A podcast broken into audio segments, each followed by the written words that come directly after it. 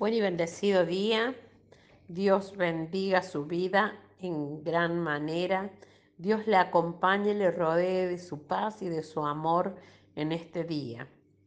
Bendecimos el día, bendecimos nuestra familia. Acompáñeme a presentar este día delante del Padre. Padre del cielo, Señor, te damos gracias por un día más de vida. Te damos gracias por tu favor y gracia derramada sobre nuestra vida. Te pedimos que tu Espíritu Santo nos adiestre y nos enseñe lo que debemos hacer. En el nombre glorioso de Jesucristo, gracias por la bendición de este día y gracias por la victoria de este día en el nombre de Jesús. Amén. La palabra de hoy se encuentra en San Mateo 22, 34 al 40.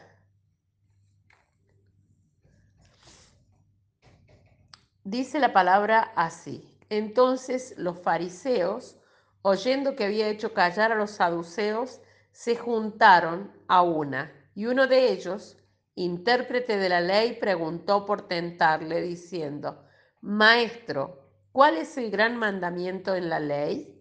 Jesús le dijo, amarás al Señor tu Dios con todo tu corazón y con toda tu alma y con toda tu mente. Este es el primero y gran mandamiento. Y el segundo es semejante, amarás a tu prójimo como a ti mismo. De estos dos mandamientos depende toda la ley y los profetas. Titulé este devocional ¿Qué debo hacer? El plan de Dios para tu vida se trata más de quién eres que de lo que haces. Probablemente hayas hecho esa pregunta muchas veces, especialmente si tienes que enfrentar una decisión. ¿Qué debo hacer?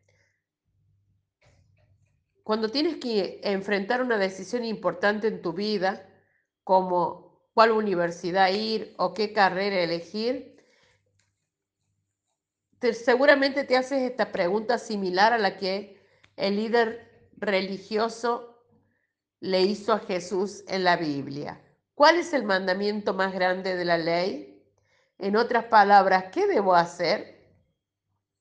En el siguiente versículo vemos la respuesta de Jesús. Debes amar al Señor tu Dios con todo tu corazón, toda tu alma y toda tu mente. Este es el primero y principal de los mandamientos. El segundo es igualmente importante. Ama a tu prójimo como a ti mismo. Mateo 22, 37 al 39. Cuando intentamos descubrir cuál es el plan de Dios para nuestras vidas, podemos comenzar por estas dos cosas que Jesús nos dijo que hiciéramos. Primero, amar a Dios sobre todo.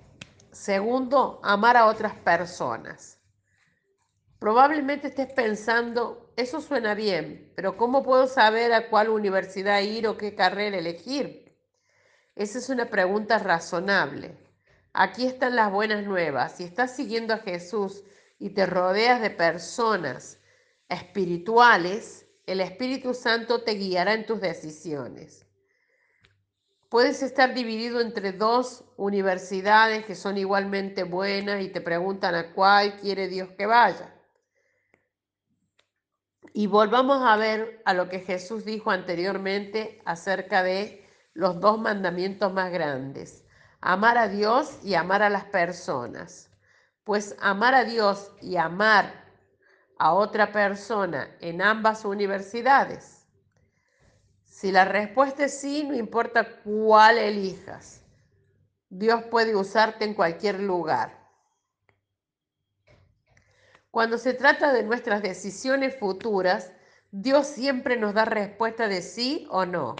Eso puede parecer confuso, pero hay una gran libertad cuando te das cuenta de que el plan de Dios para tu vida se trata más de quién te estás convirtiendo, de qué es lo que estás haciendo.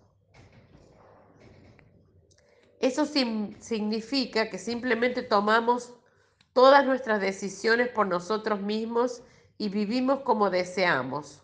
Por supuesto que no.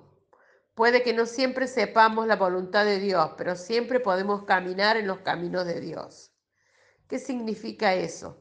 Significa que incluso si no sabemos qué será lo próximo en nuestras vidas, podemos seguir obedeciendo el llamado de Dios en este momento. Esto significa seguirlo, vivir una vida de integridad, obedecer y respetar a nuestros padres y líderes y amar a cada persona que Dios pone en nuestras vidas. Y aquí está la mejor parte. Cuando seguimos a Cristo, Él nos da sabiduría a través de su Espíritu Santo. Primera de Corintios 12, 13.